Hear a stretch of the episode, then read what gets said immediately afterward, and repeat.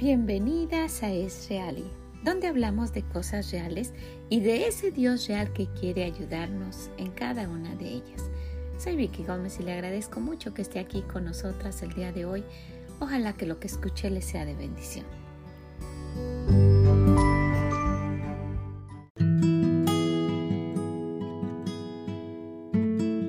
Hola cada una de ustedes, ¿cómo se encuentran? Bienvenidas, gracias por acompañarnos, por estar un momentito aquí con nosotras, viendo qué tiene el Señor para cada una en esta semana en nuestro devocional.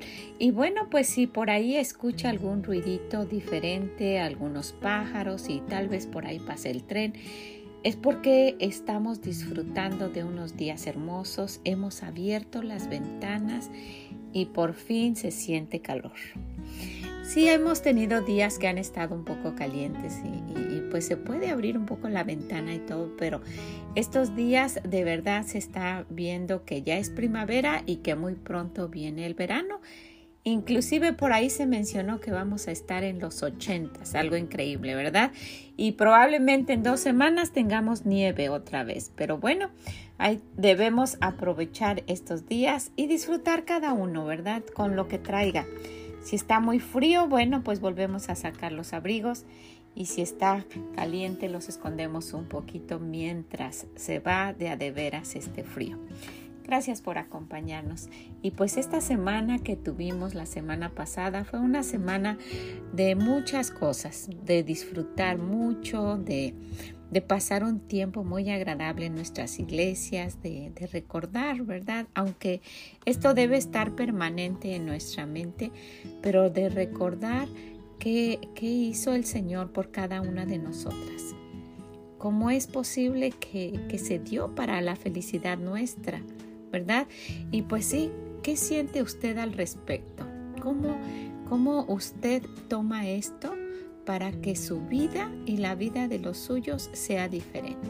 Bueno, pues de eso vamos a estar hablando un poquito el día de hoy. Quisiera que, que, fijáramos un poquito nuestra atención en el libro de Filipenses y en el capítulo 2. Y viendo esto que, que, nuestro Señor hizo, dice el Señor, haya pues en vosotros este sentir que hubo también en Cristo Jesús el cual siendo en forma de Dios, no estimó el ser igual a Dios como cosa a que aferrarse, sino que se despojó a sí mismo, tomando forma de siervo, hecho semejante a los hombres, y estando en la condición de hombre, se humilló a sí mismo, haciéndose obediente hasta la muerte y muerte de cruz. Entonces el Señor tuvo un sentir, un deseo, un, un gusto de morir por usted y por mí. ¡Wow! Él quiso ir a la cruz y el querer hacerlo trajo beneficios a toda la humanidad. Lo quiso hacer voluntariamente. Y mire a cuántos nos ha beneficiado. Esto ha, ha, ha cruzado continentes, ha dado la vuelta al mundo ese sacrificio que nuestro Dios hizo. Valió la pena, ¿verdad? Ese fue el sentir que tuvo para con nosotros. Sintió el deseo de sacrificarse por nosotros. Y quisiera que viéramos en este momento cuál es el sentir nuestro. ¿Tenemos un sentir egoísta?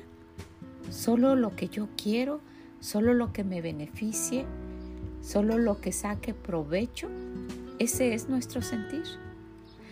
Nos dejamos llevar por nuestros sentimientos y deseos y nuestra vida cristiana sigue igual. Entonces, mire qué ejemplo tan especial tenemos aquí. Bueno, es que nuestro Dios, ¿verdad? En todos los, en todos los aspectos podemos encontrar un ejemplo en él. Pero él dice, haya pues en vosotros este sentir. Nos está animando a que tengamos ese mismo deseo de darnos por los demás. Ahora, si con dificultad ¿verdad? Nos damos por aquellos que amamos entrañablemente, que nos vamos a estar dando por los demás. Y pues sería bueno pensar cómo es que le, cómo le hace uno, cómo se le hace, cómo, cómo uno puede quitarse de en medio para que el sentir que de verdad surja sea el amor por los demás. Eso fue lo que hizo el Señor. Haya pues en vosotros este sentir que hubo en Cristo Jesús. El que no quiso ser como Dios se despojó, se hizo como persona para beneficio suyo y mío. Entonces, una clave específica, y quisiera que la viéramos juntas, una clave es en el libro de Hebreos, está ahí en Hebreos 12.2, puestos los ojos en Jesús, el autor y consumador de la fe, el cual por el gozo puesto delante de él sufrió la cruz, menospreciando el oprobio y se sentó a la diestra del trono de Dios. ¿Cómo se hace entonces? Puestos los ojos en Jesús, el cual con el gozo puesto, ¿verdad? Sufrió la cruz. Y de esa manera tengamos ese mismo sentir. Él quiso ser alguien que servía, ¿verdad? Que sirvió a los demás para que ellos también tuvieran ese gozo del que Él goza viéndonos a nosotros ser sus hijos. En el libro de Gálatas encontramos lo que dice el apóstol Pablo, porque vosotros hermanos a libertad fuisteis llamados, solamente que no uséis la libertad como ocasión para la carne, sino servíos por amor los unos a los otros, porque toda la ley en esta sola palabra se cumple. Amarás a tu prójimo como a ti mismo. Por esa razón lo dijo el Señor, porque Él se, se, humilló, Él se dio, tuvo el sentir, el deseo de hacer esto por nosotros y principalmente lo hizo con gozo. Y nos concluye diciendo, en cuanto a todo lo que hagamos, haced esto. Todo esto se resume, porque toda la ley en esta sola palabra se cumple. Amarás a tu prójimo como a ti mismo. Y cuando hagamos esto, cuando estemos teniendo ese sentir de Dios, de amar a los demás, porque ese fue su sentir, ¿verdad? De amarnos. El amor lo llevó a eso. Cuando nosotras tengamos ese mismo sentir de amar a nuestro prójimo como a nosotras mismas, nos vamos a alejar un poquito del escenario Vamos a estar un poquito atrás observando y vamos a, dejar que los demás luzcan, que los demás sean aplaudidos, que los demás sean los que resalten y vamos a tener un gozo. Ahora, eso es fácil hacerlo cuando se trata de nuestros hijos. Es muy difícil y sí se dan los casos y es muy triste. Pero es muy difícil que una madre tenga envidia de sus hijos o que ella quiera sobresalir más que ellos o que quiera que la aplaudan y que ellos no sean reconocidos. Es muy difícil, ¿verdad? Con gozo una madre se quita de enfrente para que sea su hijo el aplaudido, el que resalte, el que llame la atención y al que admiren y aplaudan, ¿verdad? Esto se hace cuando amamos al prójimo de una manera genuina y real. Pero es muy difícil hacerlo por los demás. Y eso fue lo que hizo nuestro Dios. Él sufrió lo que nosotras debíamos sufrir. Él padeció lo que nosotras debíamos padecer. Él fue insultado como nosotras debíamos serlo por nuestro pecado y fue humillado evitando que nosotras fuésemos humilladas por nuestros pecados, por nuestras rebeliones, por las cosas que hemos hecho. Y lo hizo con gozo, por el, por el gozo puesto, fue a la cruz y nos dio ese beneficio. Entonces, si nosotras de verdad hacemos lo que nos dice y, seguimos su, su consejo, haya pues en vosotros este sentir que hubo en Cristo Jesús, entonces podemos hacerlo. Hay algo que dice aquí muy claro, dice que Él, dice, el cual siendo en forma de Dios, no estimó, no quiso, No estimó ser igual a Dios como cosa a que aferrarse. No quiso ser como Dios, no quiso, no quiso uh, mostrarse con su poder para poder uh, cumplir el deseo de Dios. No quiso hacerlo. Y sabe, ese es el problema muchas veces con nosotras. Ese es el problema con con, nuestro comportamiento, que, que no hay el sentir hubo en Dios y queremos ser igual a Él. Nos comportamos de una manera ah, tan egoísta y tan soberbia que queremos ah, comportarnos como, como Dios. Dios no lo hizo, el cual siendo en forma de Dios no estimó ser igual a Dios como a cosa que aferrarnos. Y nosotras haciendo todo lo contrario, muchas veces nos vemos queriendo ser como Dios. Y usted puede decir, eso no hago yo. Yo no lo hago, yo no quiero no quiero ser como Dios, de verdad. Entonces, porque muchas veces, porque en muchas ocasiones nos vemos haciendo decisiones y nos vemos actuando de la manera que nosotros queremos sin tomar en cuenta a Dios. ¿Por qué? Porque pensamos que sabemos más que Él. Porque nos igualamos a Él. Porque eh, a diferencia del Señor, queremos ser como es Dios.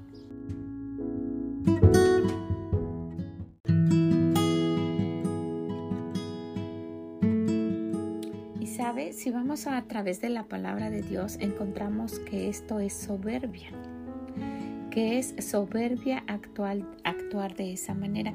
Eh, eh, si, si, ustedes se recuerdan en alguna ocasión, yo he, yo he mencionado la definición de soberbia, la hemos encontrado y que nos, nos, nos describe en muchas ocasiones. Dice que es la inclinación desmesurada del que se cree superior y menosprecia a los demás. La soberbia se, dice que es un hecho de altivez. Entonces cuando nos, cuando nos estamos ah, pues comparando con Dios, tomando decisiones ah, sin, sin, consultarlo y, pues pensando que no lo necesitamos, porque esa es la realidad. Cuando actuamos de esta manera, estamos pensando que no necesitamos a Dios y lo hacemos pues deliberadamente. Y el Señor dice, eso es soberbia. Y, hay algo que Él dice muy, muy drástico a través de, de, la palabra de Dios en cuanto a la soberbia. Dice en el libro de Santiago que Él da mayor gracia a los humildes, ¿verdad? Dice, pero Él da mayor gracia. Por esto dice, Dios resiste a los soberbios y da gracia a los humildes. Entonces, acercarnos al Señor con, con una actitud ah, de soberbia y pensando que, pues que nada va a pasar y que yo puedo estar tomando mis decisiones y solo cuando tenga deseos o cuando ya vea que no puedo, entonces voy a Él para que me ayude eso no es actuar de una manera mm, pues sabia, ¿verdad? Y, estamos pensando que, podemos igualarnos al Señor, que podemos ser como Él, que, que, solamente pues lo llamemos cuando, cuando lo necesitemos. También si vemos en el, en el libro de los Salmos, hay un salmo que, que llamó mucho mi atención. En el Salmo 31, versículo 23 dice, Amada a Jehová todos vosotros sus santos. Y mostrar el amor a Él es tomarlo en cuenta, ¿verdad? Para todas nuestras decisiones, no igualarnos a ser como Dios dice. A los fieles guarda Jehová y miren esta parte y paga abundantemente al que procede con soberbia. Si nos acercamos a Dios, lo tomamos en cuenta, lo buscamos y, no queremos pues manifestar que sabemos más que Él tomando decisiones sin su ayuda. El Señor nos va a ayudar, dice que a los fieles guarda, pero paga abundantemente, o sea, mucho, de una manera grande, y usted puede poner lo que sea, no sé lo que el Señor quiera darnos a cada uno de nosotros, dice, al que procede con soberbia. Probablemente dice, eh, eh, hay, un lugar en, la Biblia que dice que lo que se teme, eso es lo que va a venir y, él, y va a venir en abundancia para los que actúan con soberbia. Wow. Eso es algo que, pues nos gustaría que, que, tomáramos en cuenta para evitarlo, ¿verdad? El Señor cuando, cuando fue a la cruz lo hizo obedeciendo a Dios el Padre, diciendo, pues tú me, tú me dices que yo haga esto, lo voy a hacer y lo voy a hacer con gozo. ¿verdad? Ese es el deseo de nuestro Dios. Entonces, el Señor también dice que tomó forma de siervo, ¿verdad? Que tomó una forma de, siervo para, para poder ah, no solamente servirnos, sino para poder mostrarnos que cuando uno pone un corazón de esa manera, el Señor lo exalta. Él es el que debe exaltar, no nosotros. Si vemos después allá en el libro de Filipenses, en el, capítulo 2, los siguientes versículos, el versículo 9 dice, por lo cual, o sea, por haber hecho esta este sacrificio de obediencia, porque fue una obediencia al Señor, por haberlo hecho, haberlo hecho con gozo y no haber querido igualarse a Dios. Después miren lo que dice, por lo cual Dios también lo exaltó. Dios es el que exalta, ¿verdad? Dice, eso fue lo que vimos en el libro de Santiago. Hasta lo sumo. Y le dio un nombre que es sobre todo nombre para que en el nombre de Jesús se doble toda rodilla de los que están en los cielos y en la tierra y debajo de la tierra, y toda lengua confiese que Jesucristo es el Señor, para gloria de Dios Padre. Por su obediencia, por haberse humillado, ¿verdad? Porque, porque eso es lo que el Señor nos aconseja. Por eso en primera de Pedro dice, humillaos pues bajo la poderosa mano de Dios para que los exalte cuando fuere tiempo. Y él como siervo, ¿verdad? Él haciéndose un siervo, fue exaltado hasta lo sumo para que en el nombre de Jesús se doble toda rodilla. Y nos anima el Señor, dice, por tanto nosotros también teniendo en derredor nuestro tran, grande nube de testigos, despojémonos de todo peso y del pecado que nos asedia. Miren, para poder seguir adelante es necesario quitarnos aquello que, que es lo que nos, nos estorba, vamos a decirlo, para seguir. Y eso que nos estorba muchas veces somos nosotras, nuestro yo, nuestra soberbia y lo que queremos hacer. El Señor dice que se humilló hasta lo sumo y es algo que, que nos aconseja. Por eso dice, haya pues en vosotros este sentir. Y nos platica qué fue lo que hizo el Señor. Y una de esas cosas pues fue el, el, el humillarse. Y dice el Señor, humillaos pues bajo la poderosa mano de Dios para que Él os exalte. Dios lo exaltó, lo acabamos de ver. Y también dice que Él fue obediente hasta la muerte. O sea que él fue obediente hasta las últimas consecuencias. No fue una obediencia parcial como la que hizo el rey Saúl, el primer rey que había tenido el pueblo de Dios y que fue quitado por tener una obediencia parcial y jactarse de que estaba obedeciendo, ¿verdad? Dice, hicimos lo que nos mandaste hacer, le dijo al profeta Samuel. Y, luego dijo, ¿y entonces por qué escucho estos animales que han traído? Y luego quitándose la responsabilidad, dijo, bueno, es que el pueblo lo hizo. Y no, el Señor espera una obediencia total como la que hizo el Señor. Dice que su obediencia fue hasta la muerte, hasta las últimas consecuencias. Una obediencia a pase lo que pase. Una obediencia a no me importa lo que venga. Una obediencia aunque yo no quede bien, voy a decir la verdad y voy a hacer lo que me fue dicho y no voy a y no voy a fingir y voy a tratar de, de si el Señor no lo aprueba, no aprobarlo yo y aunque todos los demás me critiquen, ¿verdad? Una obediencia sin cuestionar. ¿Y por qué tengo que hacerlo? Y si mejora esto, una obediencia real y total a nuestro Dios. Y una obediencia completa. De verdad quiero hacerlo y voy a obedecer.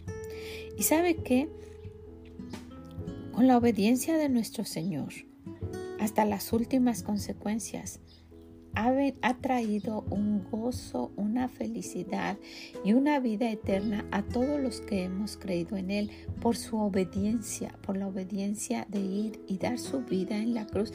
Y el Señor Dios el Padre lo resucitó y le dio un nombre que es sobre todo nombre. O sea que por haber obedecido lo exaltó hasta lo sumo para que en el nombre de Jesús se doble toda rodilla. Mire, quisiera que, que, concluyéramos con esto. Cuando nosotros obedecemos a nuestro Dios, cuando nosotras ah, menguamos, como dijo eh, este Juan, ah,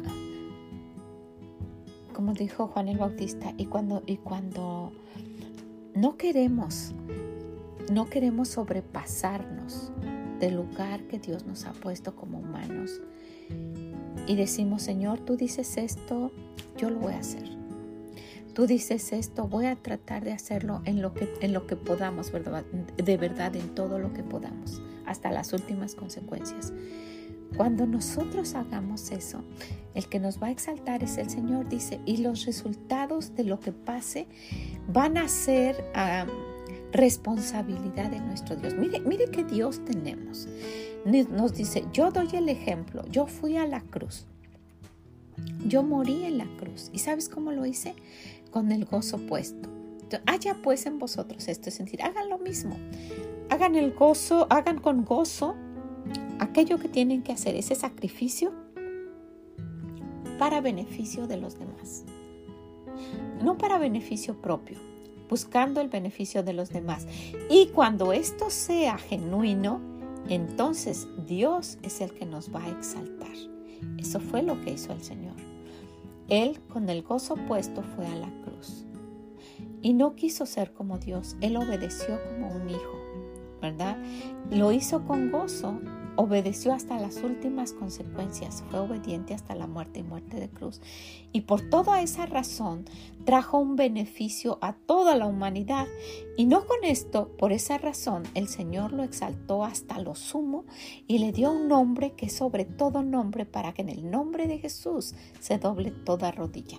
Lo que a mí me dice que si yo tengo el mismo sentir que hubo en el Señor Jesús, de, darme y de que de que otros tengan beneficio en lugar de estar yo buscando solo mi beneficio, ¿verdad? Y de procurar el bien para los demás y de querer ayudar y de querer hacerlo principalmente obedeciendo lo que nuestro Dios nos dice. Cuando el Señor vea que esto es genuino, ¿verdad? Porque no voy a hacer esto, yo voy a hacer esto para que el Señor me exalte, no. Cuando el Señor vea que esto es genuino en nuestra vida, entonces Él nos va a exaltar. Los resultados se los vamos a dejar al Señor. Él va a ser el que nos exalte. Él va a ser el que, el que haga que, nuestro deseo del corazón se cumpla. Usted lo ha, usted lo ha experimentado, es, es un gozo muy grande, ¿verdad? Que cuando uno trata de hacer la obra de Dios y ayudar de verdad sin, fingimiento y querer ser real y querer ah, pues que la otra gente también prospere y, no ser egoísta y en fin, tratando todo nuestro mejor, muchas, muchas veces el Señor concede las peticiones del corazón y, y nos exalta sin nosotros estar buscando nuestra gloria, ¿verdad? La gloria propia. Entonces, pues, ¿qué, ejemplo tan grande tenemos en todos los aspectos de, la vida de nuestro Señor Jesús como nuestro Dios, el Padre, y como un ejemplo aquí en la tierra. Y como alguien que quiere nuestro bienestar y que nos dice, yo soy real. Yo morí y de verdad resucité. Yo estoy en el cielo, soy real y quiero ayudarte. Y mira, déjame te aconsejo y esto es algo que tú puedes seguir. No actúes con soberbia, no actúes con conveniencia, no quieras creerte como, como Dios, como que no me necesitas, porque sí me necesitas. Búscame, búscame, me vas a hallar, actúa con humildad, sé humilde, trata de ser un siervo, ¿verdad? Y, y principalmente, despójate de ti misma, ¿verdad? Eso fue lo que hizo el Señor, se despojó a sí mismo cuando nos despojemos de nosotras mismas y, de todo lo que somos, mire cuánto beneficio pudieran traer todos aquellos que están a nuestro alrededor y los que vienen. Tal vez usted es muy joven y no lo ha, no lo ha pensado, pero qué pesar tan grande sería si usted peca deliberadamente y luego sus nietos tienen las consecuencias. Es un dolor que debe ser muy grande. ¿Verdad? Y qué gozo tan grande se puede tener aunque, aunque se burlen, aunque la critiquen, aunque, aunque piensen que es usted ah, pues tonta, fanática, lo que puedan pensar, si seguimos los pasos del Señor, si somos humildes realmente, no fingido, una humildad genuina, y si, y si tratamos de obedecer hasta las últimas consecuencias al Señor, Él nos promete, Él nos promete que Él da gracia, ¿verdad? A los humildes, pero resiste a los soberbios. Da gracia, Él nos va a ayudar. ¿Qué le parece?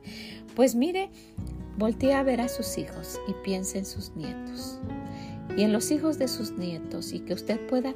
Eso fue lo que hizo el Señor, influenció en el momento que fue a la cruz hasta llegar a usted y a mí. Mire cuántas generaciones han pasado, cuántas generaciones nuestro comportamiento pudiera, pudiera beneficiar si simplemente nos despojamos de nosotras mismas y actuamos como el Señor nos dice. ¿Qué le parece? Pues quiero dejarla con esto. Quiero que lo pensemos, lo meditemos y que nos demos cuenta, el Señor tiene la razón, siempre tiene la razón. Y sabe, si para nosotros es muy difícil, porque muchas veces hemos caminado tanto siendo, pues, ah, vamos a decirlo, no, no con el deseo de lastimar, pero soberbias, ¿verdad? Pensando que podemos y que no necesitamos de nadie, que ni siquiera nuestro esposo nos puede decir lo que tenemos que hacer porque, porque yo soy autónoma y, y yo me valgo de mí misma y tengo un trabajo, gano mi dinero y no necesito de nadie. Y muchas veces ni le pido a Dios porque yo tengo lo suficiente.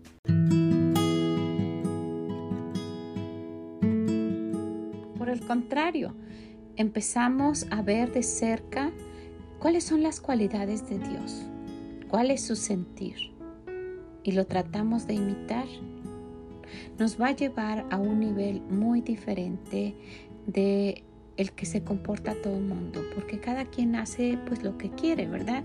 Pero si nos acercamos un poquito a Dios, vamos a ver tres cosas, tres sentir que Él tiene, que muchas veces queremos Queremos pero no lo hacemos, queremos imitar pero no llegamos a hacerlo, solo se queda en deseo.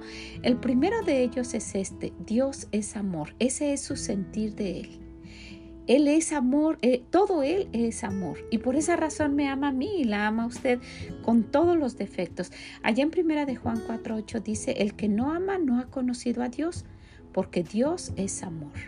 Entonces, un sentir de Él para imitar, para estar cerca de Él, para que, para manifestar que lo conocemos, es amar a los demás. Amar como nuestro Dios ama. Otro sentir de nuestro Dios es ser luz, porque Dios es luz. Allá mismo en Primera de Juan, pero en el capítulo 1, versículo 5 dice, este es el mensaje que hemos oído de Él y os anunciamos, Dios es luz y no hay ninguna tinieblas en él. No hay nada oculto, no hay nada escondido. Dios se manifiesta tal como es, nos muestra en su palabra, no está escondido como, como el diablo atrás de cosas para solamente dañarnos y, perjudicarnos. Al contrario, todo lo que hace es porque quiere que, caminemos por el mejor camino. Entonces, si nosotras nos, nos, nos tomamos ese sentir del Señor y hacemos lo mismo, nuestra vida también va a ser diferente y vamos a estar actuando como Él. Entonces, no nada más Dios es amor, Dios es luz también. Y el último, Dios es verdad. ¿Ha pensado en eso? En el libro de Juan 14, 6 dice, Jesús les dijo, yo soy el camino y dice, y la verdad y la vida. Y la verdad, Él es la verdad. Dice, yo soy, yo soy la verdad y la vida.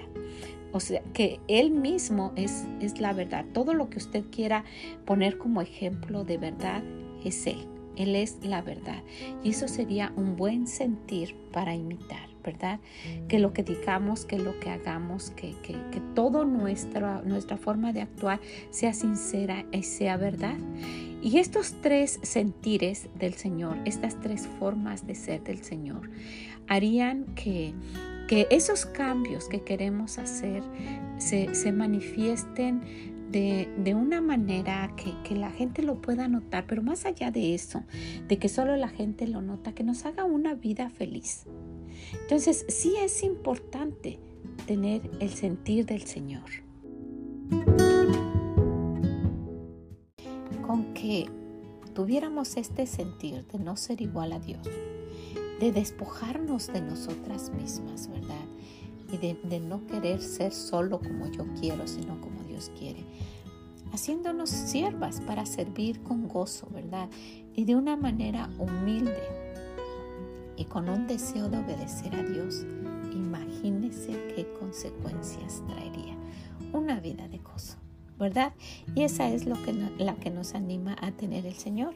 Y nos dice, haya pues en vosotros este sentir. Pues la animo, la animo a que lo tome en cuenta, a que piense y que le pida al Señor que le dirija a qué es aquello de lo cual usted se debe despojar. ¿Verdad? El Señor dice, despojémonos de todo peso. Eso, el pecado pesa.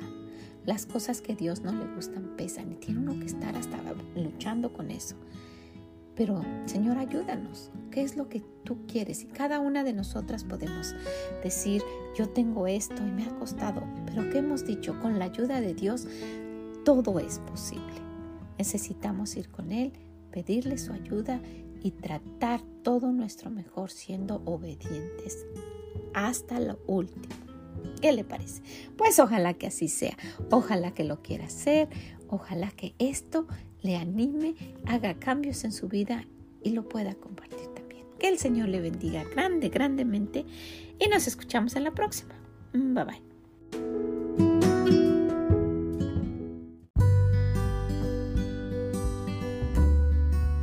Muchas gracias por haber estado con nosotras el día de hoy. Hablando de esto que nos ayudaría muchísimo a hacer cambios en nuestra vida. ¿Qué es lo que siente el Señor? ¿Qué sintió cuando fue a la cruz? ¿Qué beneficios trajo tan grandes a la humanidad? Y siguiendo su ejemplo, ¿qué beneficios tan grandes pudiéramos tener, no solo para nuestros hijos o aquellos que nos rodean, sino para nuestras generaciones futuras, como lo fue cuando el Señor fue a la cruz? ¿Qué le parece? Bueno, pues la dejo con esto, la dejo para que lo comparta, para que lo medite, para que piense que con la ayuda de Dios todo es posible. Si puede, también déjenos aquí sus comentarios, son de gran bendición. Que el Señor le bendiga grandemente y nos escuchamos en la próxima. Bye bye.